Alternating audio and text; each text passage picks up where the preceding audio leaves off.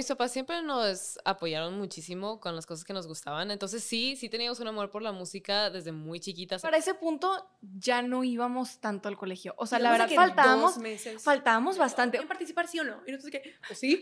Y teníamos, pero fuimos de los últimos artistas en ser invitados. Está muy cañón apostarle a una banda tan joven que también al principio pues no eras, no era, o sea, estábamos apostándole todo. Creo que la clave de hacer medios es reírte. Y sentimos la presión porque llegó la policía y que qué tanto, o sea, porque estaba, fue en el hotel. Siempre teníamos que demostrar en todas partes que sabíamos lo que estábamos Sí, haciendo. la gente que trabajaba y el staff que nos ayudaba y todo, era de que, ¿Quiénes son estos o huerquetas? sea, Váyanse. ¿Están listos para rockear?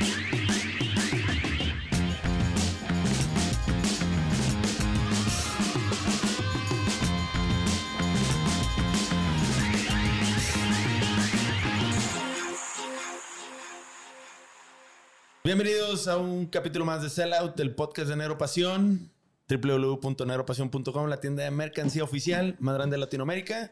Hoy tenemos un nuevo capítulo, un capítulo muy esperado. Hoy tenemos a una banda, parte de la familia de Negro Pasión, conformada por tres hermanas, Dani, Paulina, Alejandra de The Warning. Gracias por estar aquí. Bienvenidas. All right. Gracias Se por nos hizo, güey, se nos hizo. Sí, un agradecimiento especial a Rudy, que fue el que hizo Making Shit Happen, as Eso. always. Este, Eh, language. In language. Language. De- va. Es lo primero que nos dice, lo primero que nos dice el manager. Este, pero súper bien, pues obviamente tres hermanas, o sea, se, se oye bien fácil, pero convivir como hermanas todo el día en la casa, en la chamba, ha de ser todo un reto. Platíquenos. Empezaron en el 2013. Mm. Sí, Sí. sí, Sí. prácticamente. Ah. Pero fue o sea, 2012 de diciembre, pero sí, Diciembre. pero, Sí. ¿Y digamos. cuántos años tenían cuando arrancaron? 2012, tú tenías 12. 12, claro. Tú yo tenías... tenía, ¿O tú tenías 10, Pau? Yo tenía 10. yo tenía 7, 8. 7, 8. Sí, pues que era Wow. diciembre. O sea, sí. O sea, yo me acuerdo de ustedes y siento que fue hace 5 años, no 13, pero cuando pasó todo lo de Ellen y todo eso, o sea, me, Ujú. las ubico mucho por, por eso, que era como Sí, de sí, sí. Monterrey y llegaron a... Pero ustedes ya llevaban rato tocando Es Y eso fue tipo 2015. 15. ¿Cuántos Sí, años sí. van? ¿Quién sabe? No quiero ni Yo, pensar. no, hace ocho o sea, años. sé que acabamos de cumplir 10 años como banda. Es correcto. Se me hace bien Sí, raro. sí, no. O sea, Una Sí. década. Es como, Sí, sí, una- es Más de mi vida. muy raro. es más de la mitad de tu vida. Pero, ¿qué onda? O sea, ¿cuándo, ¿cuándo dijeron nos queremos? O sea, a ver, yo que soy papá, imagino mi hijo o mi hija a los 7, 8 años, bass player, de que papá me quiero dedicar a esto. O sea, estaban bien chavillas. ¿Cuándo dijeron, oye, es por aquí? ¿Los empujaron sus papás? ¿O hay un tema de que les gustaba desde muy chiquitas? ¿O cómo, cómo, cómo se fue formando este tema de The Warning? Bueno, mis papás siempre nos apoyaron muchísimo con las cosas que nos gustaban. Entonces sí, sí teníamos un amor por la música desde muy chiquitas, empezando en el piano y luego, olvídate, con el video de, videojuego de Rock Band. Ahí estábamos todo el tiempo. Que ahí fue cuando dijimos de que, bueno, vamos a, a cambiar al rock and roll 100%. Pero yo creo que más que nada se dio una oportunidad al que nosotros podi- pudimos decir, nos encantaría dedicar a esto meramente por, ya que se hizo viral el video de, de Enter Sandman en YouTube de nuestro cover así de chiquititas, que hijo de, creo que era 2014 o algo así, no puede ser X. El punto es que ya que pasó eso, fuimos a Ellen y todo, nos dimos cuenta de la oportunidad que se nos presentó esa y decidimos agarrarnos de ahí dijimos, definitivamente nos gustaría tomar este camino. Entonces, ya que empezamos a hacer nuestra propia música, ya se hizo como que mil veces más real el de que nos estamos dedicando a esto. Claro. Sí. Y eso fue. Pero no empezamos la banda como de que nos vamos a dedicar a esto Sí, profesionalmente por el resto de nuestras vidas. No. Pero al principio de nuestra carrera se nos dieron estas oportunidades y fue que, pues, vamos a tomarlas. Claro. Y eso ya se fue hace bastante, bastante, no. Oye, pero Sí. eso que acabas de decir a veces es lo más difícil, saber Mm. tomar oportunidades y capitalizarlas, porque estando tan chiquillas, pues tampoco, o sea, no es como que habían estudiado de music Claro, business o, no, no, o tenían mucha idea de qué onda. Ahora, ¿cómo llegan a Ellen? ¿Les hablan por el video? O sea, a ver, Ellen era el talk show, ¿verdad? Sí, sí, Sí, en esas épocas más todavía. Ujú. Y pues obviamente Dancing with Ellen, it's a thing. O sea, de repente, pues que ustedes estuvieran ahí, pues yo no conozco a nadie más regio en el tema musical que le hayan dado un espacio ahí. Cuéntenos, o sea, Wow. ¿cómo? Sí, creo que sí nos llegó mail. un, un mail, Un sí, mail. un mail de producción. Y sí pasamos por varios de que... Pasas Sí, como por etapas, Ajá. sí, sí, entrevistas. de que a ver si vas avanzando y si te ponen en el, en Pero el show. fue Pero fue algo de- muy O rápido. sea, fue de que Sí. de varias semanas a tipo. Sí, y Sí, no, sí. y fue de que si les queremos en el show en cinco días, vénganse a Los Ángeles. Y nosotros... De que, ah, ya. Ok. Pero fue una de nuestras bien. primeras entrevistas de la vida. Sí, y sí, sí. Estuvo. Y o sea, en inglés. Sí. Sí. o sea, estábamos sea, bien nerviosas. Estábamos súper Éramos nerviosos. unas mirrunguillas. Y en ese entonces, o sea, nos sentíamos grandes. Sí. O sea, Claro, era que claro, no, claro. sí, que andamos. Y ahora veo esos videos y, Y- somos unas huerquetas. No. Estábamos ¿De nerviosas. dónde sacaron tanta confianza? No, o sea, No, no. Parece no. que Era fake it till you make it. O. Fake it till you make it. Qué frase. estábamos muy No, y esa era una parte de la industria de la música de la que no estábamos acostumbradas, pero para nada. Nuestras primeras entrevistas fueron así de que, ¿qué es esto? Yo no, Sí. no, no pensaba que esto Fue fuera a de ser 0 to 100. definitivamente. ¿Y qué hay? Es papá, mamá. ¿Qué Sí. Sí, No, no es broma, sí invitábamos a gente de apoyo moral. O sea, Pablo González, nuestro maestro, este, estuvo ahí en nuestras ¿Pablo primeras. Claxon? Sí. Sí, Sí, Ah, sí, claro. bueno, sí, un no. saludo a Lo queremos Pablo. mucho Literal. a Pablito. Sí, Sí, cómo no. ay, nosotros también demasiado. Él estuvo ahí de que, ok, sí se puede, animándonos. Sí. Nos Porque, acompañó a pues, Los Ángeles. Es correcto también. Ah, se los, los Sí. acompañaron. Sí, claro, claro. mal, de Sí. verdad. De verdad, de Sí, verdad. Pues teníamos miedo y, pues no miedo, pero pues mucho nervio. Y Sí. nuestros papás obviamente nos ayudaban en todas estas cosas a su mejor posibilidad. Pues tampoco es como si ellos estaban en esta industria. Es lo que Claro. les iba a sabían a cualquier cosa. Era Es nada más de irnos tanteando y ellos ver las oportunidades y decir, Pero- ah, tal vez aquí sí. Pero su- aquí no". sus papás son músicos, ¿no? ¿O No. no. No. No. No. Yo pensé que No. tu papá era, Sí, era bueno, músico y... Mi papá no es músico, pero sí es ingeniero de audio y, Ok. y tuvo este, su estudio en algún tiempo cuarto de control. Ok. Este, Ok. entonces sí, fue, o sea, sí le sabía a mucho al equipo, a un poco A de la industria. técnico. Y Ajá, conocía a sí. mucha gente dentro de la industria aquí en Monterrey. Pero, pero... pues, Pero era nuevo para pero- toda la exacto, familia. Para Sí. toda la familia O sea, era como, una ¿qué es era-? Sí. The next big thing para todos. Vámonos. O sea, Claro, mi claro. papá de ser nuestro papá, a de que ahora tengo que ser manager y ver más o menos qué onda con estas Y oportunidades. sobre que están todo llegando. también cómo cuidarnos, porque sí hubo muchas oportunidades bien sketchies, la verdad. Ok. También sí Ah, era así de bueno. que... Perdón, pero la industria está llena de criminales, ¿verdad? O sea, la- Sí. O sea, digo, no es ningún secreto. La realidad de las cosas es que, pues, también, pues, hay raza bien colmilluda y las ven Mm. chavillas y, pues, obviamente, pues, siempre, obviamente, el olfato y el gut feeling de su papá o su Sí, papá y su mamá. Definitivamente. Pues, definitivamente, porque, pues, siendo papá también estás de que "Ay, no puedo No, quedar. y de estar bien difícil para tu papá también ese punto de que being on the edge, ¿sabes? De, de sí. ser como protegerlas, pero también cómo agarrar Empujarlas, oportunidades. ajá, exacto. Hijo, sí, hubiera estado padre que vinieras. ¿Cómo lo entrevistaremos a él? to grill him, así ponerlo. On the spot, de que Ajá. cuéntanos. Kind of. Oigan, y, y, por ejemplo, ¿cómo empezó su proceso para componer?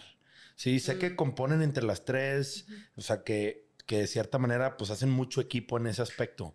¿Se tuvieron, bueno, tú, tú también o no? Sí, cuando estábamos chiquitos. Sí, Sí. Sí, sí, sí, sí, porque te vi como que... No, no, no, es que escuché a Rudy. Sí, y Hace yo de que, ratillo que y me yo dije, ¿qué pasó? Pero no. nosotras empezamos a componer cuando empezamos a tener clases con Pablo. Ujú, O sea, Sí. Pablo era el maestro bajo de Ale. ujú. Ujú.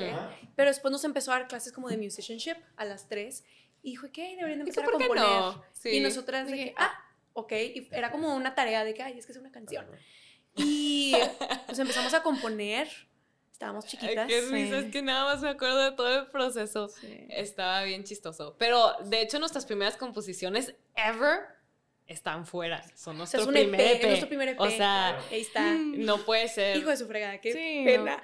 pero, Pero, o sea, pero yo, yo Es que- también tengo mi primer EP y fue hace poco. O sea, la es que es, es bien diferente cuando, eh, cuando, cuando eres, you're a musician, you play, Ujú. sabes hacer un track y lo haces muy Claro. bien, pero ya es muy difícil, muy diferente ya cuando empiezas a escribir una letra y cómo la vocalizas, qué estás tratando de decir. Sí, te- no. O sea, te metes en otro mundito, it's a whole different... Y es que, thing, sí, para este, ¿no? para este punto nosotros solo conocíamos covers y nuestros instrumentos, pero luego también cómo hacer nuestra o sea, nuestro propio instru- instrumento sonara a nosotros, fue como que lo que empezamos a descubrir en ese tiempo. Y era más por ese ejercicio, o sea, Pablo quería que viéramos otro lado de la industria de la música y de lo que hacemos también, de que, y cómo es grabar, y todas las cosas en lo que tienes que pensar. Entonces, meramente por eso también lo grabamos, y dijimos, pues sí, ya está grabado, vamos a Claro, a Pero sacarlo. jijiji, jojojo, o sea, no era de que, Sí. ay, vamos a sacar un EP. No, Exacto. era como para la Era como experiencia. la Oye, tenían sí. 10, 12 años. ¿verdad? Exacto, Sí. exacto. Estábamos bebés. O sea, es la ilusión de sacar un EP, ¿no? Es como Claro, este sueño, sí, sí, sí. check, palomeado. Ahora, qué padre, Pablo. Yo no sabía esa faceta del tema de Music Chip. Para mí es un gran bajista, uno de los mejores bajistas No, que yo creo que tiene la ciudad, sin duda. en general. Pero yo no sabía que también tenía esta otra faceta de también la educación Sí. del business No. o de la composición o del Es muy buen. Es Es muy, muy- muy, muy buen buen maestro. Aparte enseña de una, o sea, enseña muy bien. Ujú. O sea, Es que todos los claxons. Sí. todos son súper buena onda y Son. súper talentosos, Sí. la neta. Y más que nada, yo creo que era eso también. No era un maestro que se sentía como maestro. Era un amigo que también Sí. le encantaba la música que o sea, no sé si podíamos. las tareas no eran de que, ay, Ay, tengo tengo que ir a hacer mi tarea. Sí, no. Sí, era así Era- como que, chécate todos los elementos que trae esta canción y tú dices, wow, claro que sí. Y ahí estás de que, o sea, como, sí. sí, muy cañón. Ahora, una pregunta, ¿cómo definen sus instrumentos de chiquillas? O sea, tú agarraste el bajo y dijiste, a mí me gusta el bajo. O sea, de la- o, o- o se los asignaron. ¿Cómo, cómo No, estuvo esa No, onda? O sea, siento que yo fui la menos. Sí, yo fui la primera que escogí. Ajá. Siempre le pasa así al del bajo. Ricky atrás de que yo era guitarrista. De hecho, yo fui la primera que escogí. Siendo la mayor, fui la primera que tuve la opción en sí de escoger otro instrumento. Ah, porque todas tocábamos piano. Todas tocábamos piano y también mi papá era así como que, oye, pues qué padre que quieras otro, pero no es para dejar el piano. Es Sí, como que... complementar. Sí, sí, sí. O sea, si quieres aprender más, dale, pero tampoco es de que uno por. O sea, sí. Em, entonces yo escogí la guitarra por el rock band, literal. Este. em, y luego Pau también jugando rock band, vimos que. Es que estaba bien chistosa la comparación de cuando Pau tocaba la batería de juguete y cuando yo tocaba la batería de juguete. Nada que ver. Paulina toda una profesional y es tipo de que. "Ih, ih". Stiff, así Sí, sí, como... sí. O sea, mal. Entonces, mis papás vieron que tenía buena coordinación ujú, y fue que, Ya. ah, ¿quieres tocar la batería? Y yo, vamos, Ok. y me encantó. Y yo tenía seis. Sí, yo tenía Entonces, ocho. Yo cuando digo que tenía seis, no, como que no captó Sí. cómo me veía a los seis y de repente veo fotos y digo, ¿cómo estaba tocando la batería? ¿sabes? Sí, no, No pues sé. por eso, de hecho. A es nadie me quería dar historia- clases. Exacto, esa es la historia. Nadie me quería dar dar clases. Es una- aparte, Pau es muy chaparrita. O sea, desde chiquita está, está chiquita. Ok. Entonces, batallé Entonces- mucho en encontrar a alguien que me quisiera dar clases y mi primer maestro fue Gerardo Arispe. Y Ujú. fue que, ah, yo sí, tipo, si quieres te doy una clase para ver qué onda. Y fue la clase de prueba y dijo que no, sí, déjamela. Aquí yo enseño". vamos. Y ya, uy. Y ahí estaba Ay. Neil Peart, vueltas. Y luego Ale. Y yo, bueno, cuando ellas jugaban rock band, yo la verdad nada más las veía tocar. Porque estaba, tenía que tres años, o sea, ni eso podía hacer. Entonces, ya después que ellas tenían sus instrumentos y todo, este, yo al principio quería tocar el arpa. Sí. El arpa. El arpa.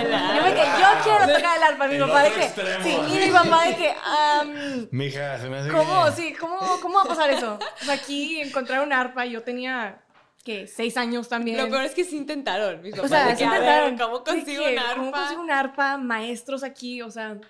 Y luego después viendo conciertos en DVD, que nos encantaba hacer eso como familia, este, fue que, ay, no sé qué es eso, pero lo quiero tocar. ¿Fue qué? Ese instrumento. Estaría era el bajo. chidísimo que saques un arpa ya en los shows. de que, bueno, intermission y, Y y, Ale nada más así de que un arpa Sí. con efectos así. estaría, estaría yo te chistoso. apoyo. Este, No cantas, pero sí tocas. sí, ándale, me encanta. Este, pero sí, entonces así escogí el bajo, la verdad no sabía qué era ni nada, pero fue que, ah, yo quiero tocar eso. Y ya cuando me compraron mi primer bajo, que estaba súper chiquito, la verdad está súper, súper chiquito, ni eso podía agarrar, o sea, no podía cargar el bajo, no podía tocarlo, estaba muy Ujú. grande para mí.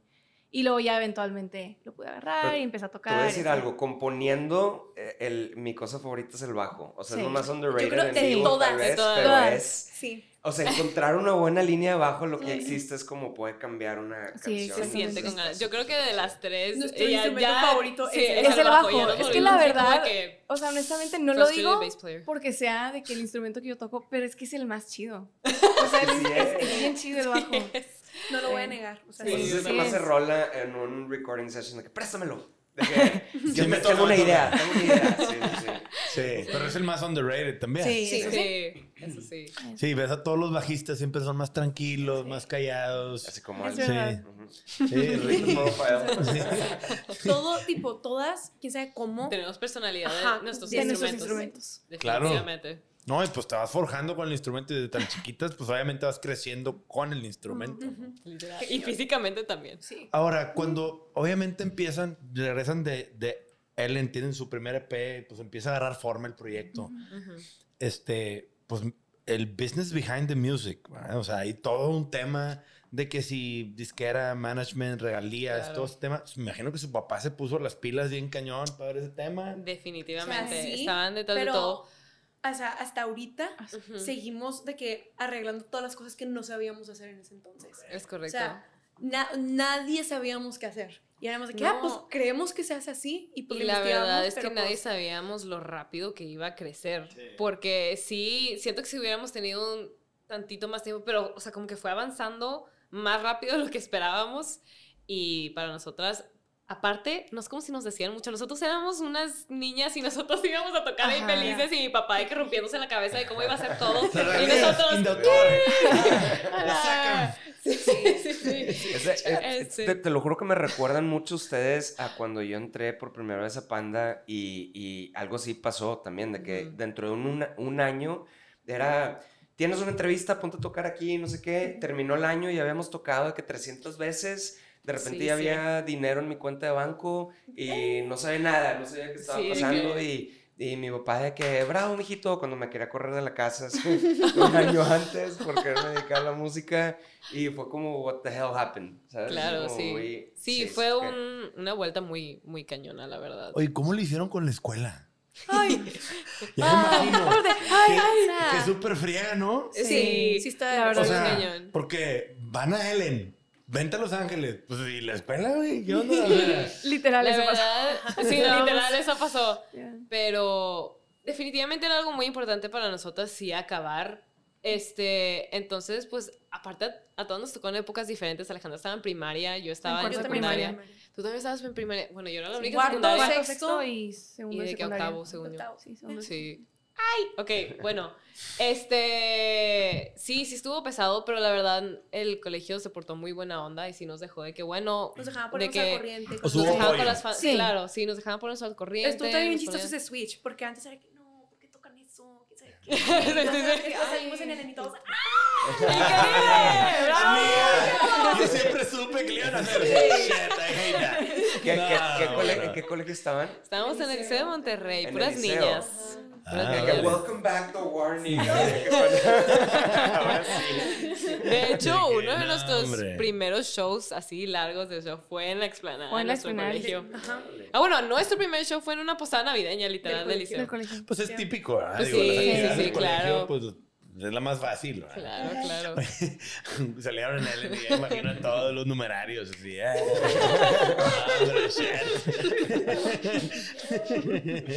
Saludo a todos los numerarios. Ay, Dios. Not. Este, pero bueno, eh, ya terminan secundaria todas en el liceo.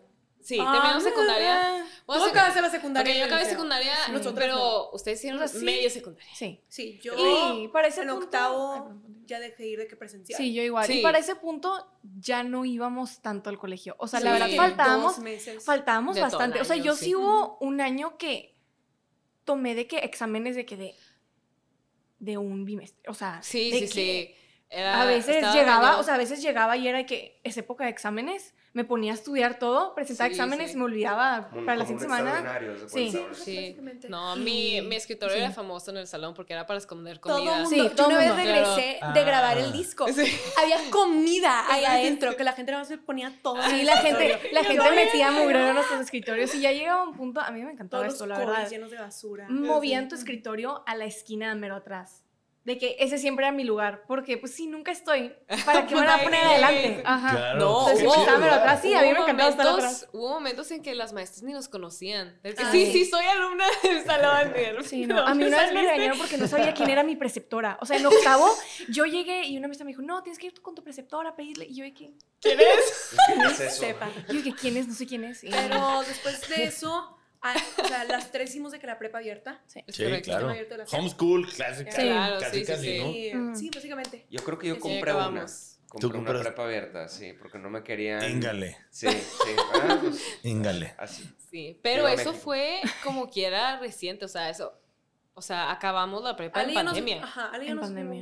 Acabaron la 2020. prepa en pandemia. Es correcto. sí, Es 2020. que Sí. todos los exámenes los tomabas los sábados y pues nosotros trabajamos Trabajan los los sábados. Es sí. Y yo pues no puedo agendar ni un examen. Y no, y tienes que agendar exámenes de que dos, Dos meses, semanas an- dos semanas antes. Sí. Y era que no, no sé si va a tener algo. O sea, es de que yo puedo ir los lunes y los martes, ¿verdad? Sí, sí, Porque sí. igual del jueves en adelante, miércoles ensayo y jueves en adelante estoy chambeando. Entonces pegó la pandemia. pandemia. sí. Y fue que ya podemos acabar la prepa. Porque todo online, Sí, ¿no? no, para ustedes estuvo peor. Para mí, yo hice todo en la pandemia. Sí. Entonces lo acabé bien rápido. De hecho, Ah, pues Es sí, que si pues te no pones- shows. ajá. Y si te Estábamos pones a pensar, disco. la Estábamos generación, sí, Y yo la generación de Ale ahorita sigue en prepa. Sí, apenas van a acabar. Ajá. Ok. Entonces, Tú, como que... tú agarraste. a- Sí, yo- Sí, sí, sí. Ah. Oye, ¿y piensan estudiar carrera o ahí le van a parar? O sea, yo, que- o sea, por interés, de Sí. que por cosas que yo quiero aprender puede ser, pero tiene que ser un sistema muy flexible. Yo quiero Porque estudiar sí. finanzas. Uh, y Está está brutal. Está chido. Está, En bueno, esta industria, saber las finanzas. Claro, exactamente. Eso sí. Alguien eso tiene sí. que saber de Yo la sé. Sí, sí. Acá era Ricky. Ricky el, el que agarraba un fajo de dinero y te decía, aquí hay... Sí.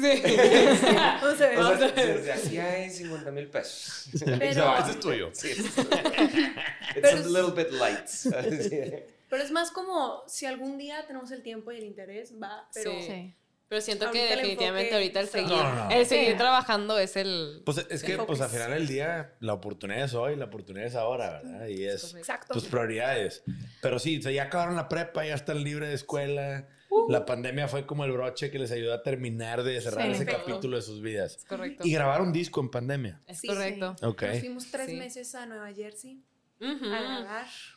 Toda la familia. Toda la familia. Y Rudy. Y Rudy, Éramos los Rudy es parte de la familia. Pero Exacto. podían viajar en pandemia, ¿no? O sea, ¿cómo lo sí, hicieron? no. O sea, Fue. De que undercover. en- No, en- no, no, no, en no, no. septiembre. ya se podía viajar, obviamente, Con todos vacunados, Sí, sí, etcétera. Pero literal fuimos de estar encerrados en mi casa a estar encerrados Cerrados en un estudio. Sí. Entonces fue como muy... Sí, nos Sí, cuidamos es lo mucho mismo, pero en otro lado. Ajá, el único cambio fue la Sí. comida y el idioma. Y ya. Ahora, correcto. yo tengo esa duda, el inglés. O sea, desde bien chiquillas están cantando en inglés. Pues But why? Why? No, no, ¿Por a ver, es el sueño de todos los músicos mexicanos que la quieren hacer es cantar en inglés y es lo más Mm. difícil que hay hacerla en inglés. Mm. O sea, y mucha gente dice, no, empieza en español, que obviamente dicen que es más difícil componer en español que en Sí, inglés. es correcto. Sí, fonéticamente el lenguaje es más complejo. sí. Pero de repente un día se les antojó y dijiste, yo canto en inglés, ¿cómo O está? sea, Ay, es más sí que nada, escucha- los covers que hacíamos eran Eh, todos en en inglés. Entonces, cuando empezamos a componer, pues Se nos ya hizo como que salió muy en inglés.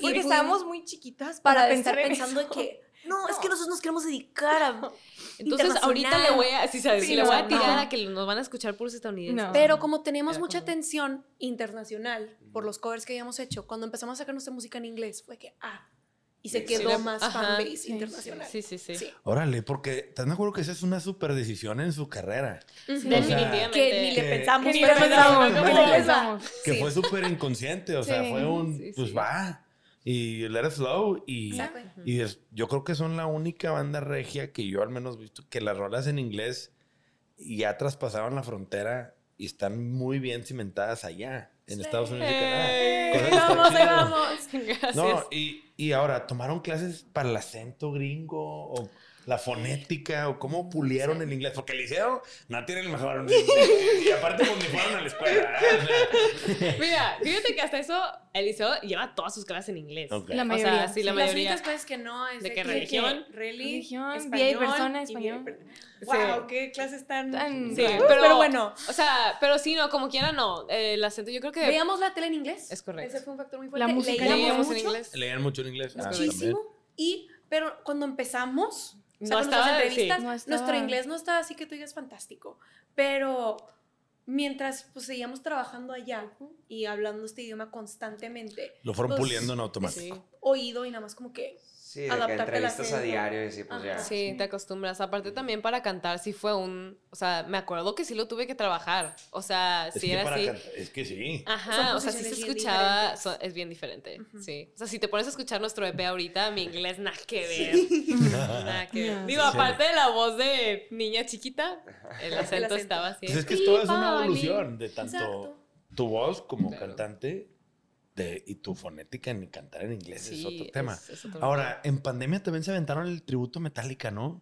Eh, Sí. es verdad. Técnicamente todavía era es pandemia. sí. Fue 2021. Fue Oh my 2021, God, tienes toda la 2021 razón. No tocamos, ¿verdad? Fue hace dos años. No puede ser. Lo grabamos hace dos años. Literalmente lo grabamos en marzo. Del Hace 2021. dos años. Es que sí, No aparte ser. el Wow, tiempo no ya no existe. Ya, ya no sé qué Siento que onda. sin el colegio, eso fue lo que más me pegó. No De que sabía qué sé, día vivía. Lo grabamos en 2021. Ujú. Sí, fue, Fue, de un día al otro. O sea, Y nos fue- llegó- Ah, fue un bomberazo. Sí, fue de un día al otro que, ah, ¿quieren participar sí o no? Y nosotros que, pues sí. Y teníamos, pero fuimos de los últimos artistas en ser invitados. Entonces, Es correcto. tuvimos, fueron 10 días Diez días. para crear la versión, tipo componerla, grabarla, mezclarla y masterizarla. Y luego enviarla a ver. Y enviarla. Sí. vámonos. Creo Sí. que fue el primer riff que me aprendí en mi vida. O sea, que saqué la Sí. guitarra en mi vida. Ajá. Es que sí, es Sí. clásico. Sí. ¿Usted cuál fue el primero que te aprendiste tú? Sweet Child of Mine. Sweet Child of Mine. Ujú. Ah, sí. Sí, Guns, Me fui directo a ese, vámonos. Oigan, Sí. pero qué padre, porque, digo, la verdad es que, pues, qué honor hacerle una Sí, rola, sí, un, sí, un no. tributo Fue- a Metallica, una de las grandes bandas de la historia del rock, ¿no? ¿no? Y Sí, no, aparte, fue un momento muy nuestra bonito. carrera empezó con un cover de Enter Sandman. Entonces, haber sido invitadas de parte de Metallica a celebrar el 30, aniver- 30 Ujú. aniversario del Black Album con nuestra propia versión de esta Esa canción. canción. Sí. O sea, fue que... ¡ah! Y Sí, no, aparte, fue nuestra primera colaboración ever. En general. Y fue con Alessia Cara. Entonces fue que, ok, ok, un súper Sí. salto de, ok, ahora vamos a trabajar. Sí fue todo un reto, la verdad. El mezclar los tres sonidos, incluir tanto a Alesia y que se sintiera cómoda metálica, que estuviera ahí, de que también su esencia, porque tampoco queríamos hacer algo que nada que ver. Este, y pues nosotros también metiendo nuestro propio... No, Sí, más su que nada, cuchara, rol. ¿no? O sea, con los otros artistas que estaban en, como en el line-up del álbum, o sea, si ellos hacían un cover así straight up, ya iba a ser un cambio muy diferente porque pues Miley Cyrus no toca rock o Ujú. tipo, etcétera, etcétera. Nosotras somos una banda de rock que teníamos que convertir Enter Sandman en otra canción de rock. O sea, que ¿cómo la vamos a hacer? Sí, sí, Pero yo honestamente estoy bien orgullosa de cómo Sí. quedó. Sí, Me encanta. Estuvo bien padre toda la experiencia también. Y fue muy difícil porque también fue remoto. O sea, Alessia estaba en Canadá y pues a ver cómo le hacemos. Nuestro productor Matt Squire voló de Estados Unidos a Monterrey a grabar todo. Y por internet tenía a Alessia grabando en otra. O sea, Estuvo loco. ay, sí, Estuvo estuvo loco. muy loco, pero Pero funcionó. Metallica nos dijo que les encantó la versión. Sí. Y no platicaron con ellos, no tuvieron contacto, fue nada No, más un... fue un mail Correcto. Muchas gracias. Todo bomba. Es Súper correcto. chido, digo. Sí. Sí, sí, sí, ¿no? Oigan, y por ejemplo, ya que empiezan, obviamente empieza a agarrar forma este tema, me imagino que empezaron a llover ofertas de disqueras, de management, de todo tipo de cosas, ¿no? Promotores. Sí. y You're gonna be the next star, the next big band. empiezan a querer vender estos castillos en el aire. Obviamente ustedes pues tienen a sus papás y, y- y a Rudy pues obviamente pues como una barrera, ¿no? Mm. Pero firman con una disquera hace un rato, ¿no? Sí, a 20, media pandemia. media pandemia. Sí. Que si lo, te pones a pensar, no es el mejor momento para, Para firmar, firmar una disquera. disquera. Pero es Más bien que ellos firmaron Sí. una banda a media pandemia. Tienes- de que, tienes Sí. toda la razón. ¿Qué apuesta? sí, Sí. Exacto. Pero es que justo ya estábamos en pláticas en 2019, fuimos justo a tener junta con ellos y todo, y pues se trabajó mucho tiempo en el contrato justo por eso. Siete meses. Todo el equipo siendo muy Riguroso. exacto. Porque, sí porque- hemos tenido, o sea, toda la vida, pues no toda la vida, pero cuando empezamos a como tener atención, sí nos llegaban muchas ofertas. Y pues era realmente mis papás diciendo, híjole, esto no se ve bien, eso sí se ve bien. Y a nosotros nos podían decir de que no, van a ser una super bandota, pero vénganse con nosotros y quién sabe qué. No nos, tipo, importaba mucho lo que nos decían porque pues era de que, ah, ok, mis papás, tipo, ahí está. Y mis papás era de que tampoco escuchen mucho lo que dicen, tipo, Ujú.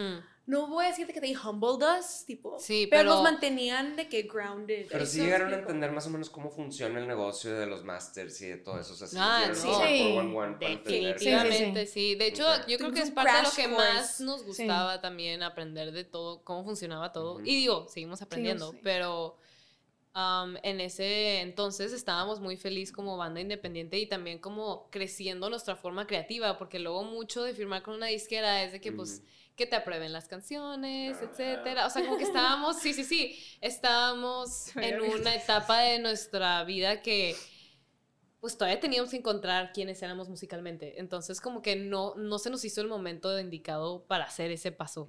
Entonces, cuando empezamos a tener pláticas con Lava, sí, o sea, estuvimos siete meses negociando ese contrato. Todo nuestro equipo, nuestros abogados, tipo, sí fue crash course en The Music. cláusula por cláusula. No, no, no, nos mandaban el contrato que leanlo. Y, era que yo no entiendo ni la mitad de estas cosas Sí, no entiendo como mi papá y Rudy que pues tampoco es como si se dedican a eso. en la industria de la música, claro. Leían contrato una y otra y otra y otra vez de que, ay, no, era esta cosita, de ay, no, horas esta cosita de, que... los contratos. Yo me acuerdo la primera vez que lo leí, si era como, ¿qué es esto? Te decía algo así como una cláusula, no está Ricky, pero de que este, estás firmado de aquí al universo y todas las nuevas tecnologías por, por este, que se van a inventar, o sea, ya, por todas partes estás así como... Amarrado. Amarrado, amarrado, amarrado. Este, era como, oh my God, man, ¿qué es esto? Y luego ya fue cuando empecé a... Es que antes cuando, cuando YouTube, o sea, no había tanto contenido en YouTube, ahorita ya puedes buscar de que... ¿Cómo how, do, how do royalties work? Y ya entiendes, pero antes era como, este, o sea, una banda como nosotros de chavitos, de kind of kept us in the dark. ¿Sabes? No, no, sabías. Claro. Era que aquí está tu cheque, ¡yay! ¡Qué padre! Pero no sabes de dónde venía, por qué, no nada. Y cuando empecé a entender cómo funcionaba la industria, era que oh, ok, ya entendí todas estas películas, tipo de, de que, la de Ray, la de, o sea, de que es que quiero comprar mis masters, y yo de que, ¿qué son masters? ¿Qué es eso? Why do you want to buy it? Y, sí, pero está bien, inter o sea, está bien, bien interesante, y entiendes como el, ya el lado oscuro, este Darth Vader. Hay muchas cosas que se pueden hacer con eso que dices. Entonces vamos a tener mucho cuidado. Sí, sí, sí. Y nuestra, o sea, tenemos un contrato muy de que ameno, muy amable, sí, sí, sí. en el que también, aparte, la gente con la que trabajamos es muy flexible y realmente nos da mucho... el espacio creativo, también para hacer... Porque yo lo que me he dado cuenta es que The Warning ya es como una empresa, ¿no? Sí, o sea, ya tiene su estructura y ustedes de cierta manera pues han buscado aliados estratégicos para diferentes cosas, pero sigue manteniendo el núcleo. Digo, como Metallica, que ya paga dividendos, así. The Warning ¿Han visto Metalocalypse? No. Las, caricaturas de Cartoon Network. Hijo, la tienen, que ver. es la máximo del mundo mundial. ¿Cómo se llama? Metalocalypse. Metalocalypse. Es una banda como si fuera Metallica. Es que es después de que salió Some Kind of Monster. Fue como, madre, la gente no sabía la empresa que era pero bueno, X, Sí, es cuando el bajista de que, ¿por qué tú ganas más? Y el compositor, el cantante, porque yo compongo rolas. Pues yo también voy a componer mis rolas. y de que se sienten en una guitarra y acaba rompiendo todo, de que está bien cañón.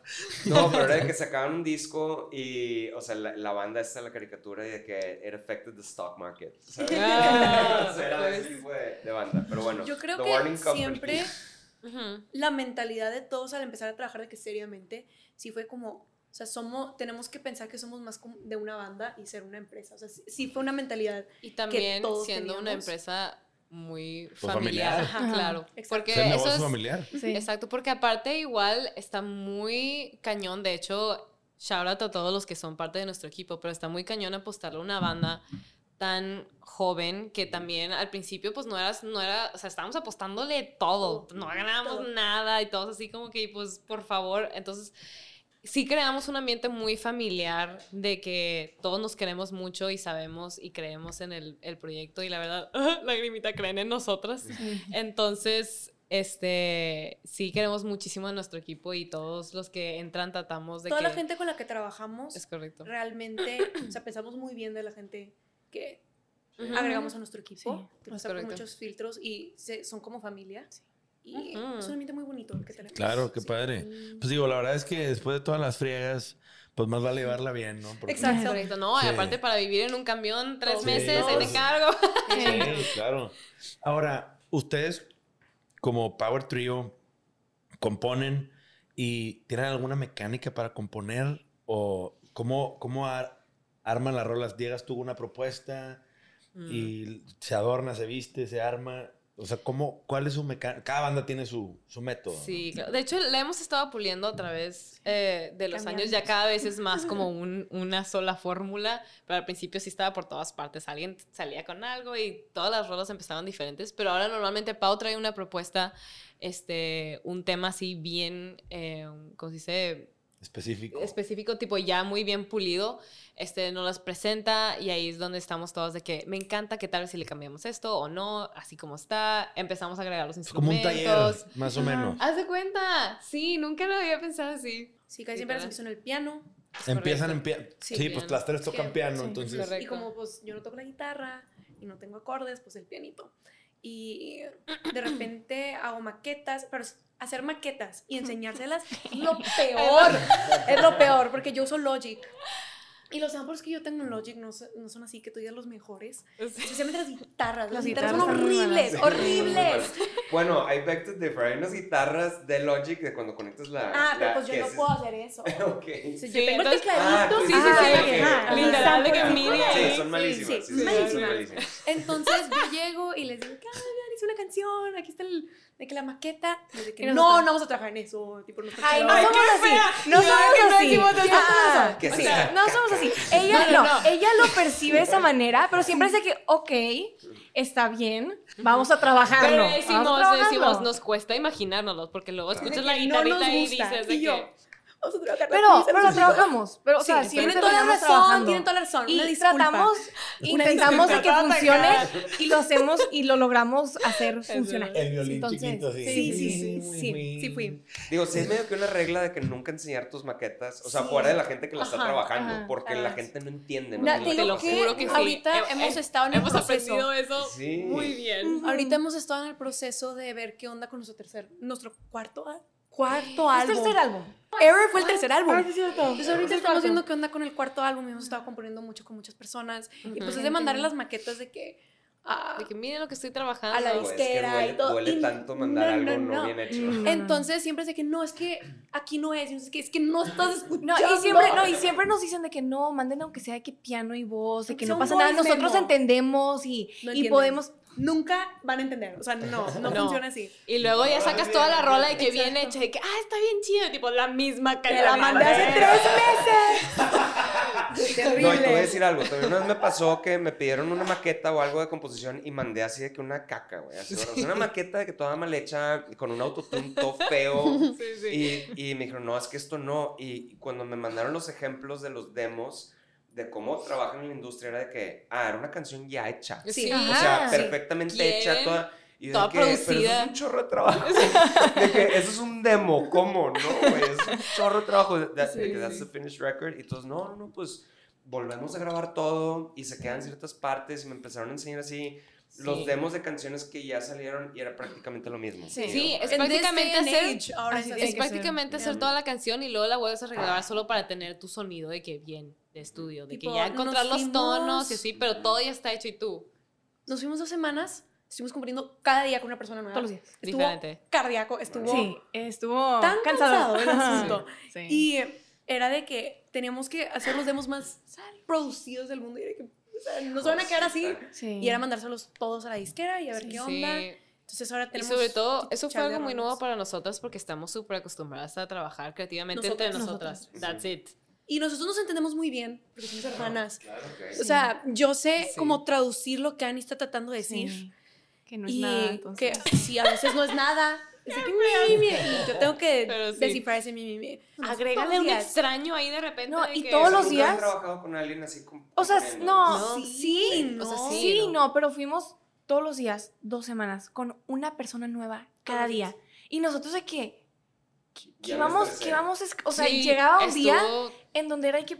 Qué drenante emocionalmente. No, no, no. Y ¿ahora qué? What do you have in mind? Y nosotros que, llevamos casi dos semanas haciendo esto. No, no sí, aparte trae una propuesta día todos los días. Es de que y luego de que si vibras con la persona y así. Honestamente, todos estuvieron muy bien. Es que hay, hay, diferentes maneras de conocer. Yo, yo he compuesto con tres personas en mi vida. O sea, no soy muy. O sea, no, no, no lo he hecho tanto, pero sí me di cuenta, por ejemplo, con Sánchez, que también han de mm, conocer. Era como yo, pues a ver, hay que juntarnos, a ver si te agarra onda, a ver qué sale. Y él, no, va a salir algo hoy. O sea, como que hay gente que se pone de, de no, it's gonna get done. Si te gusta o no, ya no importa, pero y yo no tenía esa mentalidad. Yo tenía la mentalidad de si nos sale y no nos gusta, pues no, pues, la dejamos ahí. Y te das cuenta de que la gente que ya trabaja en una industria es, es como que pues no por decir que sea cookie cutter, pero it's an industry, o sea, tienes que hacer la canción. Aparte, hay, hay muchas cosas que ya saben cómo hacer, es de que se van a lo, cómo construir ciertas cosas, depende de lo que estén buscando. Sí. Claro. El ¿Qué tanto tiempo? No, y todo tipo, nosotros estábamos muy acostumbradas a que nuestra música decir lo que nosotros quisiéramos, si se entendía o no se entendía, no teníamos problema, no nos importaba. Pero ahora en estas writing sessions era que no, o sea, tienes que dar contexto en los versos, pero tienes que dar toda la idea bien concreta en los coros, tienes que poder decir el coro y, que se entienda. O sea, literal, frase por frase, que esta frase aquí, o sea, entiendo lo que quieres decir, pero hay maneras de escribirlo mejor. Y tú, Okay. Y luego si fonéticamente suena bien o no. Si lo cantar, bien, si canta bien. Pero todo eso no como que, o sea, todos son como mañas, de que tricks. Son tricks y se te olvida de repente que un coro puede ser, venía escuchando en el radio la de... Mm, la de Crash Test Dummies, ¿no se acuerdan? El coro es de que it's a humming. Y, y, se te olvida que hay coros que son de que hey, hey, hey, una palabra.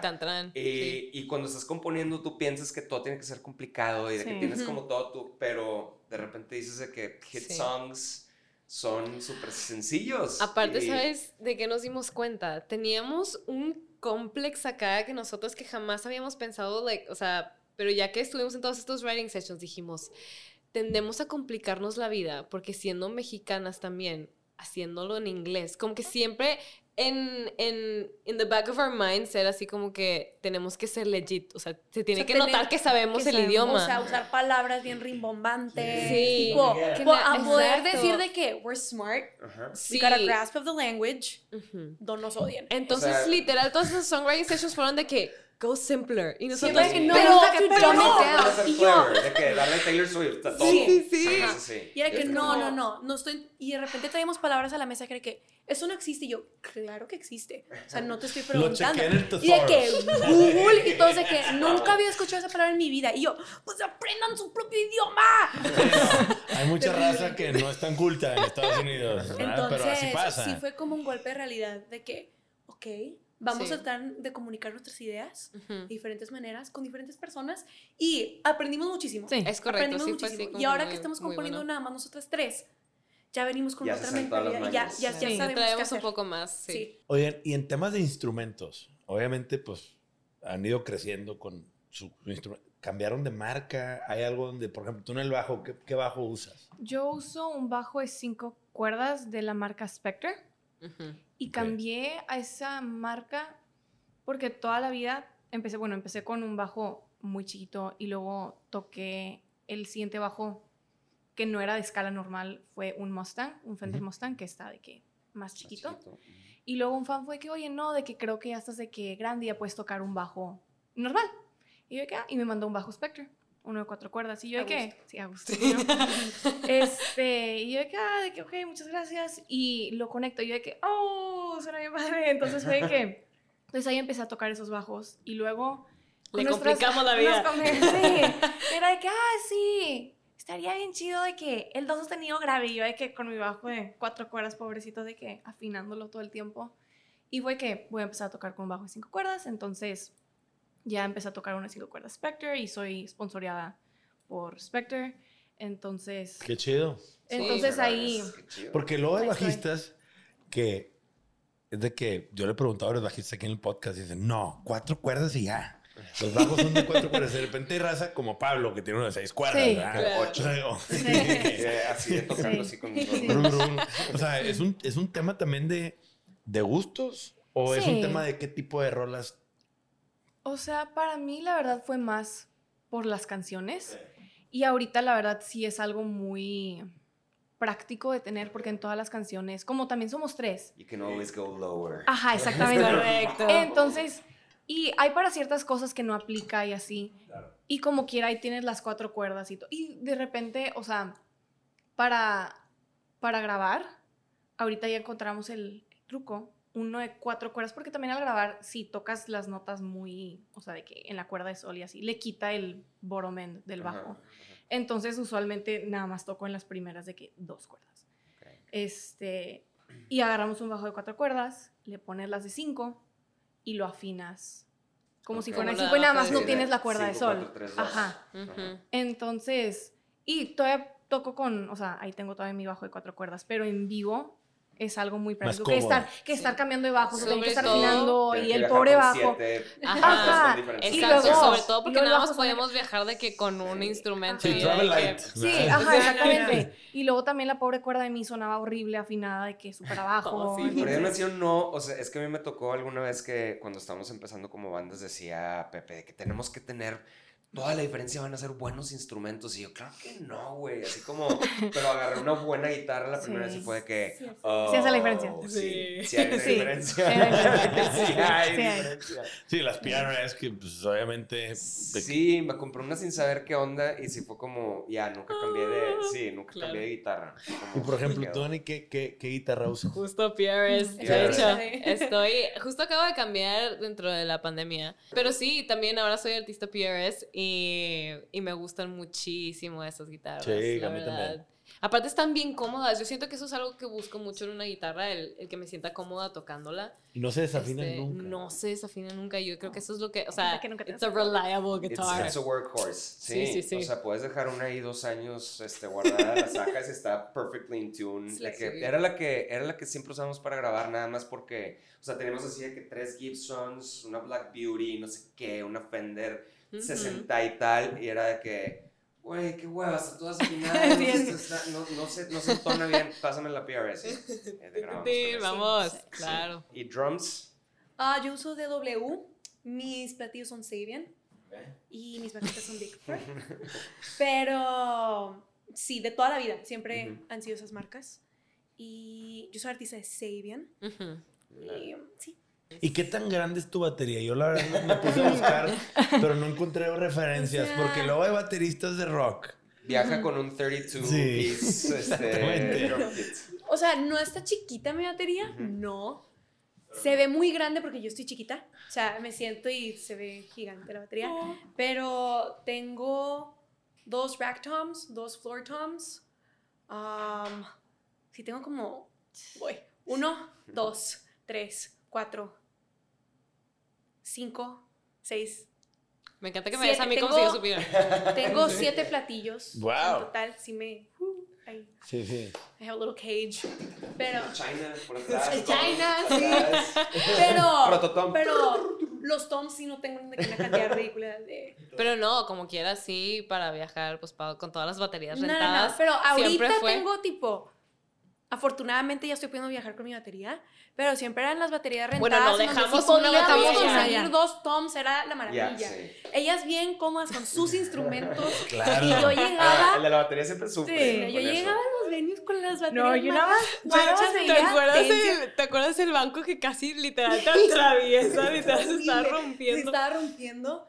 En los festivales, las baterías que Sí. me tocaban. Todas se me. Estaba feo su- ver a Pau sufrir. Sí, de que porque todos yo le pego muy fuerte a la La veía batería. enojada. Y sí. Que, nah, tipo, va a estar bien la batería. Y empezaba a tocar y todo se caía.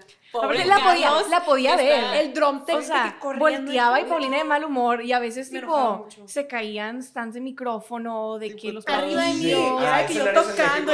Se empieza a mover. Sí, una vez me acuerdo hay un video donde nada más veo donde de que El se platillo cae, de que- no, no, el platillo y luego se cae un stand de que hacia mi lado del micrófono, de que hacia mi lado y yo de que overheads. qué bueno que no Las tarimas más Sí. chirris del Sí, mundo. O sea, sí. no. Sí, y, y me imagino, digo, lo que yo he escuchado de bateristas es que viajan con platillos, baquetas, y obviamente, pues uno que otro ac- accesorio, pero te entregan las bases. Sí. Sí. Las bases siempre son un guatote, pero yo casi siempre cuando, o sea, de repente no puedo viajar con mi batería. Viajo con mis pedales, de Pedales. tipo el doble bombo, con mis baquetas. de A veces tarola. con mis platillos. Muy raro Sí, con mi... muy- no, pero es raro como subir quiera. de que ir al aeropuerto con mis platillos es horrible. Viajo con unos pedales MIDI Ujú. para lanzar las secuencias. Y- Es lo que les iba a preguntar, si tocan con, con, Con click. con- con Sí, click. claro. Pero es que sí es lo que te hace sonar pro. Pro, pro. Hay O gente sea, que es muy buena Sí. tocando, Tocando sin sin clic. Y Ustedes tocaban sin clic, ¿no? Sí, pero por ejemplo, Crow te iba a preguntar, cuando se ponía a cantar, se aceleraba. Sí. Entonces era de que de repente tú... Eso soy O sea, practicamos lo suficiente con el click, que cuando, de- porque siempre pasa Sí. que Que se va la falla, secuencia, que- Sí, que algo falla puede la pasar. compu, podemos tocar perfectamente bien sin eso. Pero aparte, o sea, nosotros de repente pues hacer las canciones más largas, le agregas partes y pues tener eso programado está chido. Especialmente cuando ahorita no tengo programados los visuales yo a mi sesión de Ableton, pero antes sí los Pero tenía sale- programados. chido, Entonces yo chido. tenía Sí. que lanzar todo sí o Ujú. sí porque estaba conectado. Aparte. ¿sabes en qué nos ayudó muchísimo? En definir el tiempo. Sí, de los Porque shows. luego también en festivales y todo, o sea, ya tienes tu show tan miedo, sabes cuánto te vas a tardar y cuánto te tienes que bajar, porque si no, ahí a ver de qué Sí, hay. no sabes de que una más, vamos- dos, sí. eso, ya me bajo. No, y, Y si luego la tocas más que- lento, si la tocas más rápido, Sí, Exacto, de repente que, ay, ya me quedé sin canciones y todavía tengo más, o sea, como que... O sea, tu set ya es definido, es de que 50 minutes se acabó. Sí. Ajá, y tienes muy calculado cuántas canciones. Oye, Dani, y hablar entre rolas con el público. Ay, no, por Sí, favor. platícame eso, porque eso, la primera vez que me subí a cantar y tocar fue como, nadie te dice de que what happens between songs. Ya, Es, horrible. correcto, es horrible. Yo creo que es lo que más me ha costado aprender. Ya era que, porque hasta eso, la gente que nos conoce probablemente no se lo imagina, pero éramos niñas muy penosas. O sea, Sí, para subirnos al escenario era de que fulón, de que, ok, vamos. Este, pero luego ya se me pasó para tocar, tocar y cantar, yo, increíble, luego de que, ay, di hola, Sí, ¿cómo estás esa noche? Sí. Mm. En inglés se me hace fácil. en inglés es mucho más Así fácil. que, are you ready to rock? Y todos, ¡woo! En español. ¿Están listos para rockear? No está que- chido. No está chido. Chicos. Sí, sí, sí. Oye, pero sí, es, es, un, es, un, es todo una técnica. Yo no puedo. Claro que sí. No, Tú no lo haces. Yo no puedo. La verdad, yo creo que la pandemia en sí me ayudó mucho porque tuve que interactuar mucho En redes. en redes sociales. Entonces ya fue como que estás en un Instagram live, pero la gente está aquí. Ok, vamos a ver. Sobre todo cuando tienes que improvisar es lo más cañón. De Por que algo, ejemplo, algo va mal. el año pasado, en uno de los Metropolitans que tocamos en la Ciudad de México, dejó de escucharse la, la guitarra. O sea, literal. ¿En serio? no ¿En serio? Claro que sí. Y, todo, y Yo lo único que se me ocurrió decir fue como que, "Ay, a la guitarra ya le dio flojera hasta sonar. Necesito que me aplaudan en lo que, en lo que todo el mundo hay que así. Fue en el Metropolitano. Claro que sí. ¿no? ¿Por Y qué yo no me acuerdo de que esto? tengo un auditorio lleno aquí y necesito y todos de que, uh, y yo todavía, todavía no quiere sonar. Es lo único que se me ocurrió. O sea, no.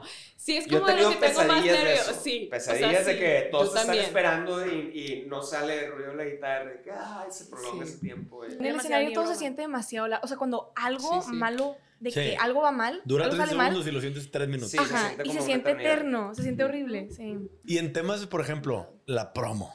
Hacer promo, híjole, ir con los medios, trabajar, digo. La parte favorita de todos de los todos músicos. los Sí, es lo artistas. mejor. Wow. Oye, pues, pero se turnan, lo hacen siempre juntas. ¿Tienen Oigan, yo digo que nos deberíamos empezar a turnar. No, Yo no, yo no, yo no, yo no, yo Vamos, no, yo no. Vamos a todas partes juntas. Juntas. Todos. Al menos de todo. que A menos alguien que se enfermó. Sí, porque aparte en la pandemia, ah, por Zoom y te ponían como 10 en un 20 día. entrevistas en un día. Era horrible. O sea, eran, era tuvimos horrible. semanas, tuvimos un mes que dimos demasiado, pero demasiadas, flashbacks. Dimos pero, un mes de que 75 entrevistas. pero, Horrible. porque por Zoom es de que una tras otra, otra, otra, otra, y es de que te paras a comer. Ajá, horrible. yo no sabía que podían ser tan desgastantes. No. No, O sea, horrible, sí porque aquí, o sea, en persona es de que, bueno, alcanzas a hacer cuatro al día en lo que te mueves del lugar, vas, Sí, comes. Pero- sí, o sea, como claro. quiera cansa mucho. Está horrible. Tienes que estar ahí tres horas a Esperando, ver a ver cuándo te pasan. ajá. Pero lo empezamos a hacer desde muy chiquitas. Sí. Y nuevamente nuestra primera entrevista fue Ellen. Entonces, Sí. nothing is scary. De esas primeras. Sí, les tocó el debut más muy- heavy de la historia de bandas de rock en Yo Monterrey. creo que la clave de hacer medios es reírte de todo lo que está pasando a tu alrededor y tomártelo muy tranquilo y nada más jiji jojear entre nosotras. Yo todavía me pongo equipo. nerviosa. ¿Sí? Sí, no me gusta hablar. No, Batallo yo ya- mucho. Yo O sea, sí mucho con el de cómo estás hoy. Decía, pues no tan bien, la verdad. O sea, que nunca puedes decir la verdad. Sí. Imagínate que siempre tienes ¿por que qué no estar puedo decir la perfecto. verdad? Sí. Que honestamente, estoy muy cansada. Sí. No, no me quise despertar hombre. a las 6 de la, La verdad, mañana no, hoy qui- para no estar quiero aquí. estar aquí. Los más pesados son los televisores Sí. que tienes que estar así de que hay el programa en la mañana y ahí estás de Y ahí que... estás a las 6 de la mañana que te levantas, aparte, tomarte el tiempo, en la- levantarte, ok, a las 7 de la mañana es la entrevista. Levantarte temprano, arreglarte, Maquillarte, maquillarte. maquillarte a las 6 de la mañana nunca es y chido. luego ir de qué? Sí, cara, ajá. a tu segmento Para de, de- de minutos, minutos, sí. Max, Sí. Sí. Max, pero siempre con la mentalidad, yo creo que lo que makes it bearable es pensar que son oportunidades. Son oportunidades. que Claro. están Exactamente. llegando, se Y necesitan aprovechar. Exactamente. Todo Todo suma, suma. es parte de... Hubo un punto donde nosotros nos moríamos por tener esas entrevistas. Sí. Qué bueno que las hacemos ahorita. Sí. ¿Te cansa? Sure. Sí. Pero es parte de. es parte de- Agradecidas como quieran. A, a mí me alivianó mucho cuando lo entendí que es como la política. O sea, como, como, como si fuera un político, de que shaking hands. Sí. sonriendo. Y ya, y de que, ah, no está tan mal esto, Sí. está padre, jajaja. Cuando a mí sí me molesta, pero mucho, es cuando acabas de viajar ese mismo día y Sí. llegas y de que ruedas de prensa, Mm. muchos Sí. medios Sí. Y aparte A tienes veces cosas importantes que lo- hacer después. Quieres mostrar también Sí. como que lo mejor de ti. ¿no? Y todo, pero estás de que vengo de un y vuelo. a veces la gente no tiene piedad. Sí, y le dices no. de que necesito cinco minutos para comer. Ajá. No he comido en todo el día. que, no, no, no, es Sí. que tenemos otra entrevista. La Ciudad de México, cuando fuimos al, a los Metropolitan. Metropolitans, Jesús. sea, llegamos, fue la semana más cansada, De o mi sea, Sí. o sea, literal llegamos y fue que, ok, entrevistas, y luego otro día entrevistas, y luego rueda de prensa, Prensa. y luego de que meet and greet, y luego El meet and greet de 300 personas de como... cuatro horas, estuvimos Cuatro cuatro horas. horas de que... Foto con las 300 Sí, y... sí. El meet and greet estuvo lindo. Estuvo lindo. Estuvo bien bonito. La verdad estuvo, o sea, ya al final ya estábamos bien cansadas. Me daba mucha pena porque tú querías estar súper bien que- con la gente. Claro. Pero ya pasaron cuatro Pero horas y estás de que aparte, estás de que... la cosa de los meet and greets es que quieres ser buena onda y pues no quieres que su meet and greet dure un minuto. Pero después Pero- tienes al equipo de que... Vamos, Randy, son No, 300 sobre todo, personas. sí sentimos la presión porque llegó la policía y que qué tanto, o sea, porque estaba, Cuadras. fue en el hotel, entonces estaba toda la calle La y que, y yo, sí, perdón. Oye, pero qué Sí. chido se va a sentir, ¿no? Qué Sí, padre. está muy Sí. lindo. Bonito. Y está muy lindo conocer a la gente, sus Sí. historias. Está chido. y Pero dime si no también entiendes Justin Bieber. O sea, un poquito, dices de que, ah, por eso son locos.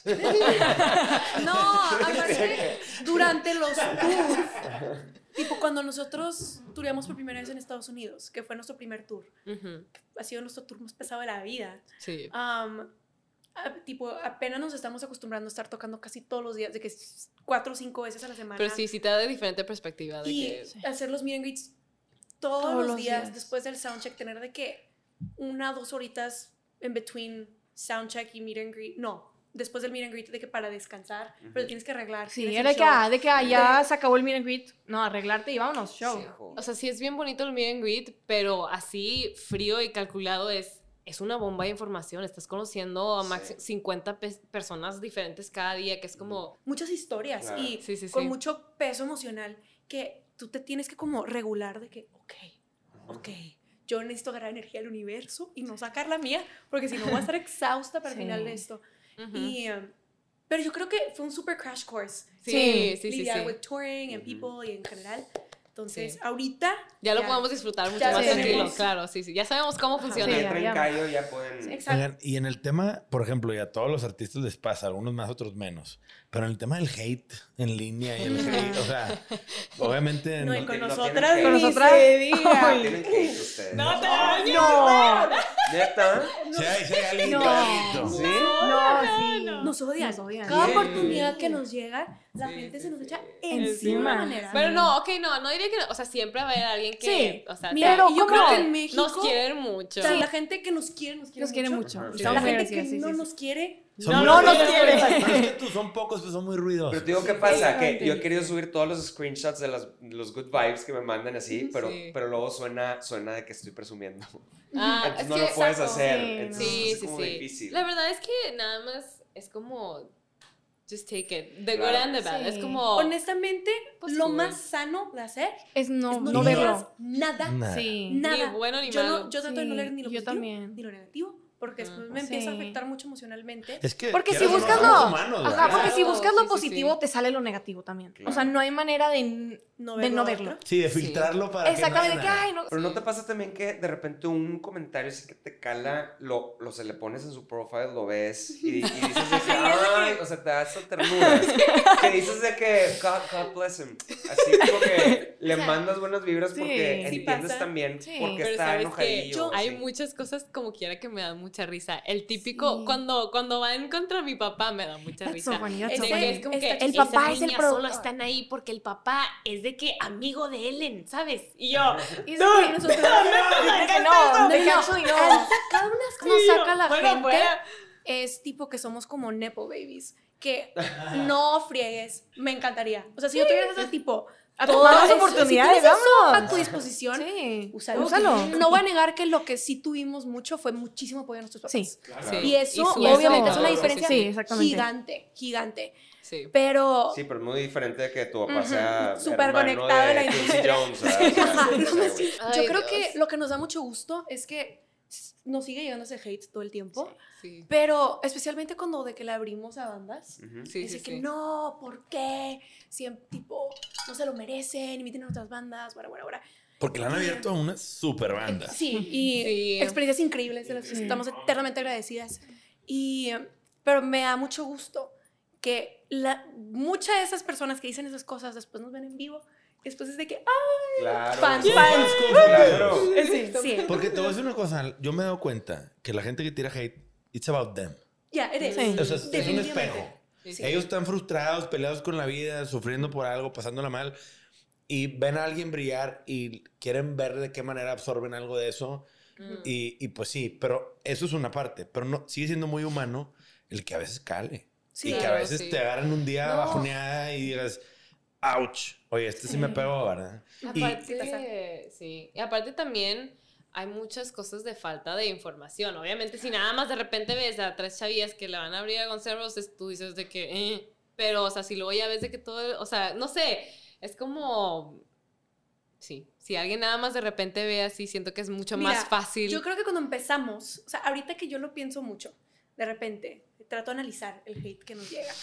Um, es que se me hace muy interesante, se me hace muy interesante, sí, sí, porque sí. de repente nos sacan cosas a nosotras que no le sacan otras bandas. Yo Sí, sí, también, sí. tipo, pues somos chavas, apenas vamos empezando, y es de que, ok, ok, puedes entender de dónde viene, pero también me acuerdo, o sea, veo cuando empezamos Ujú. y veo nuestros videos y los escenarios que tocábamos, éramos unas huerquetas. Sí. Sí, uno O sea, bebés. sí diría de que, éramos- ¿qué hacen éramos estas chavitas niñitas. aquí? Sáquenlas de aquí. Puedo Sí. entender. ¿Quién se creen? Sí, O sea, hasta yo les sí. digo, ¿quién se creen?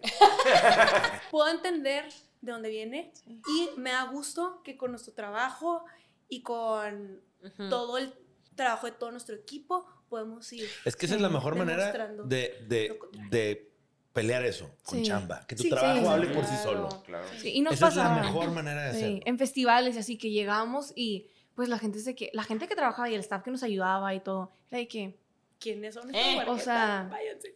Yo creo que también ayuda mucho de parte del artista de que conocer qué va a hacer. Si yo voy y le llego a un staff de que, hey, necesito este cable y este cable para conectar mi guitarra, porque sabes que no estoy escuchando de que esto dice, bueno, de perdido de que Sí saben. algo, no de lo que que... vienen. Yo creo Ajá, que más sí. que nada siempre teníamos que demostrar en todas partes que sabíamos lo que estábamos Sí, haciendo. Sí, Sí. sí, sí. De que se los Sí. juro, oigan, que y luego tocábamos y era de que ah ok No sé qué. El trato era muy Sí. diferente. Sí, después cambiaba, ya que- te dan una oportunidad al Sí, de escuchar o ver tu trabajo. Pero así es la vida. Sí, así Sí, es la así vida es, con así es. así en Entonces- todos lados. Exacto. Es. Y quiere decir, o sea, la verdad quiere decir, en mi experiencia también es, es este, you're kind of worth talking about, de cierta manera. O sea, si Ah. quiere, pues es que, sí, es que, o sea, el, el que haya hate, que no, que apoyo, quiere decir que están, Es que you're lo, doing something right, lo ¿sabes? peor que le Es puede eso. pasar a una banda o a un artista es estar en la sombra. Que nadie hable de ti. Ni bien ni mal. Preocúpense el día que nadie esté hablando de ustedes. No, y tampoco eso. Lo que quiere decir, Sí. yo como lo veo es que son un poquito mainstream, la verdad. Están siendo muy mainstream. O sea, yo, yo, yo sigo artistas que tienen muchos seguidores y que, no sé, que Sharon Van Etten, que me gusta a mí, y artistas indies y tienen tres comentarios en sus posts, ¿sabes? O sea, Ah, Sí. pero va mu- mucha gente a sus shows y entonces no tiene nada que ver. Musicazos. Este, pero lo que veo es que cuando eres más mainstream, tienes más engagement y todo eso en social media. Estás en la ola. Sí, estás en una ola. A ver, últimamente yo siempre mido el éxito de las bandas de cómo cortan boletos, ¿verdad? Mm. Porque todo en las redes son apariencias y todo el tema es muy superficial. A la hora de los guamazos, pues ¿quién llena un venue, verdad? ¿Quién Mm, corta boletos?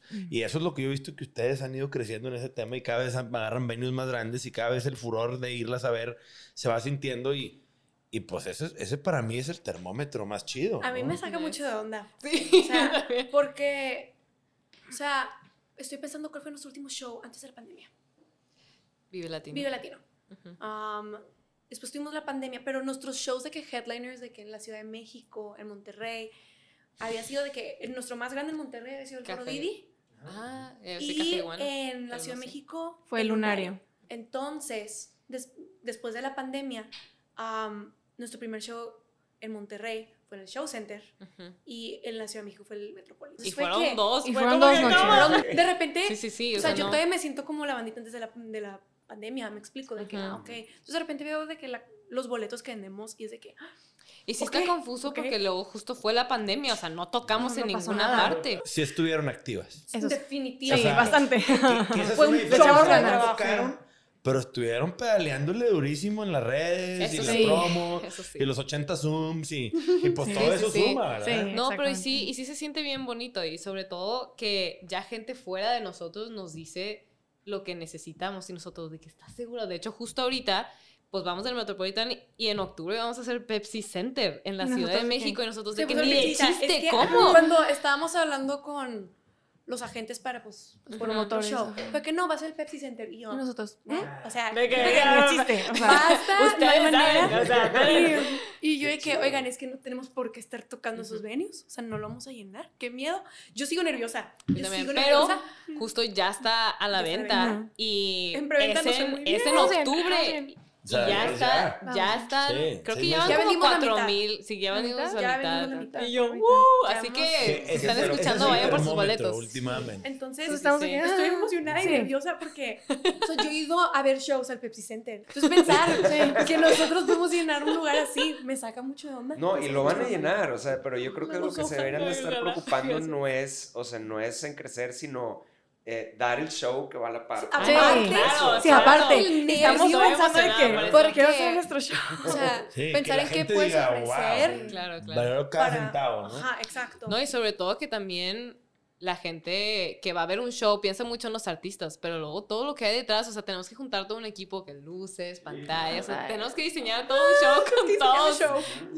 Y aparte, pues vamos a estar de tour casi todo tipo el año. O sea, Ujú. antes de octubre estamos tureando todos esos meses, todo ese tiempo. Es que ustedes tocan un chorro. Sí. El año pasado tocamos, De que más de 100 Más de shows. cien Entonces, eso es en el año. Sí. Sí.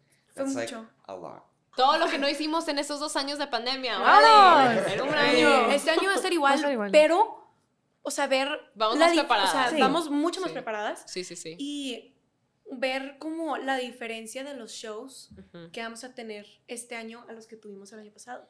Es como, ay, sí estamos creciendo, no sé, a mí me Qué emociona bonito. mucho. Qué, claro, qué padre. Sí, claro. Oigan, y ah, en- entrando un poquito al cierre, ¿qué sigue para The Warning en cuanto a música? ¿Están Mm. componiendo, no están componiendo? ¿Se metieron al estudio estos tiempos este año o el año pasado? Sí, estamos trabajando en música nueva. Ok. Definitivamente. Fueron seis días Sí. en el Sí. estudio, literalmente hace dos días. Sí. Grabando cositas. Sí, grabando cositas. Qué chido. Es nada más estar encontrando el tiempo Para. entre los tours de, de grabar, porque pues sí, o sea, el álbum que sacamos el año pasado, para nosotros ya es como viejo. Es que Lo lo, escribimos en grabamos en 2019. 2019. Ajá. Ajá. Es que ese es el es tema. que- Sí. y lo sacamos lo en aplazó. 2022. Sí. Entonces ahorita es de que, ay, tenemos Qué cosas nuevas difícil que porque es bien aburrido para ustedes también. Pues sí, o sea, tocándoles es como ya, güey, pero hay gente que no lo conoce. Exactamente. Correcto. Entonces es encontrar ese tiempo entre los tours. que ¿Y tienen pensado sacar álbum este año o el que hasta el que sigue? Dependiendo Pues, de cómo se dé. Ojalá Dependiendo de cómo se dé, pero ojalá y sí. sencillos este año. Sí. No sé, Sobre todo, honestamente el Beliz también ya es con la isquera. Sí. y Sí. Todo la- la planeación. Ah, bueno. Es algo entra más lo difícil. Sí. es correcto. La no, parte chida es hacer las rolas, entrar al estudio y luego entra Ujú. todo el tema de lidiar ahí arriba. pero es la primera vez que nos toca de que el verdadero industry rush de grabar un álbum. O sea, es la primera vez que no nos No nada más tiempo. hacemos eso. Sí. O sea, tenemos que irte de tour, luego grabar unas canciones y luego vete a los writing sessions y después regrésate acá a hacer Sí, otras sí, sí. cosas. Así que, but Y- what, what do you want to say? Sí, sí, sí. no sé. Pero sí, es la primera vez que no nos sentamos un tiempo seguido a, A terminar todo. Ahora, ¿su siguiente show en México es el Pepsi? ¿O Sí, van a tocar es antes en correcto. algún otro lado en México? Ah, Aguascalientes. Aguascalientes. ¿Tocamos en la, en la feria? Sí, Sí, la la feria feria de Aguascalientes. Oye, que Güey, le sí. metieron un, un line-up a la feria de Sí. Toca Maluma. Ah, Entonces vamos en abril, justo antes de irnos a Estados Unidos, vamos a Aguascalientes. En México esas son nuestras fechas. Tenemos Aguascalientes y después hasta octubre. Sí. Ok. pero sí Ujú. México. Pues do- dos fechas importantes, el Pepsi y la feria de Aguascalientes. Sí. Este año vamos a turear más por Europa. Sí. Que- No, que Va a ser la primera va a vez. ser la primera vez. The Warning. Year Europa. Wow. All right. Ok, entonces Es abrimos, que vi- vi- abrimos sí, a Muse aquí. que- que- Wow. cosa sí, 100%, estuvo- qué fregón. El Qué último chido. día, tipo, eh, los conocimos desde el primer día Ujú. y jijiji, jojo, ahí hablando como si nada, y nosotros de que, ¿Qué es esto? ¿Qué está pasando? Y el último día, Matt nos pregunta que, de que quieren venirse a Europa con nosotros. Y nosotros de Ándale. que, Es que, ¿Are you ah, kidding? De que no sé si era en serio, porque si fue así, o sea, no sé si es de esos que dices de que, Ay, ay, sí. sí, cállate, Que de que los show, hablamos, los claro. hablamos. Aparte, Pero no, o sea, súper oficial, de que agendar un como. Tour. Es- Sí, sí, son sí. demasiadas cosas. y Sí, ya, las fechas y de que un el warning va en estas y en estas y en estas. sí. Exacto. Entonces, nos O sea, pusieron tenemos... donde o sea, Muse pudieron. es el Beyoncé del rock, ¿sabes? No me acuerdo ese que Sí, es, es, es Beyoncé en rock. O sea, se están abriendo Beyoncé. su- Entonces- No, aparte de nuestros ídolos de toda la vida. Sí. Una oportunidad y una experiencia, imagino. Fue, Sí, fue un sí, sí. honor, tipo, abrirles aquí en Sí. nuestro país, pero que nos hayan visto aquí. Y de que al nuestro. de que de vénganse Sí, jálense para acá. Acá fue que, ah, sí. Muchas gracias. Algo estamos- hicimos bien. Exacto, Sí, exacto. Y Estamos muy estamos muy emocionadas. emocionadas. Ujú. Sí. A finales de mayo y a principios De y todo junio. Y todo junio, estamos sí. en Europa. Güey, qué chido. O sea, ese, ya, ya entienden que van a hacer un Good Evening Paris. O sea, Sí. qué chido. No, en francés, vamos. Pues la verdad es que voy a sonar de que a tía, pero de que ojalá les vaya con ganas. Una tía. de que neta está con ganas de ver este tema. Está chido que sean regias y que pongan obviamente el, el talento regio allá afuera y que lo hagan de manera internacional. La neta, nosotros estamos muy contentos de tenerlos en la tienda. Este, para los que no han comprado la merch oficial de Warning, está en neropasión.com. Oye, madre santa, ¿cómo venden en Estados Unidos ustedes? O sea, es de que a cada rato me llega de que, tipo, Fort Worth, no sé qué, me está comprando de un llavero. Oye, en Europa, güey. Y en Europa también, hemos mandado merch de ustedes a... Entonces, a todos esos fans esos allá, este, que son al parecer un montón, aquí Ajá. estamos en Aeropasión a la orden. Córrenle porque se acaban. Este, los viniles duran cinco minutos, entonces pues, está cañón. Sí. Este, no sé pero- si quieren agregar ustedes algo antes de, de Ay, cerrar. pues más o- que nada ustedes, muchísimas muchas gracias, por gracias. invitarnos. No, estuvo- muy Sí, divertido. estuvo divertido. Y muchas gracias a todos los que están escuchando. Sí, sí, Vayan sí. a checar nuestro merch. Claro, y pues ojalá y nos veamos pronto. Vamos a estar en Estados Unidos, en Europa, en México, México. entonces donde sea que estén, ahí Y vamos hay- con ustedes. estar pendiente de nuestras redes porque vamos a ir anunciando más fechas. Es O correcto. sea, este año es un World Tour. Pero bueno, esto fue un capítulo más de Sellout, el podcast de Nero Pasión. Muchas gracias y hasta la Gracias por próxima.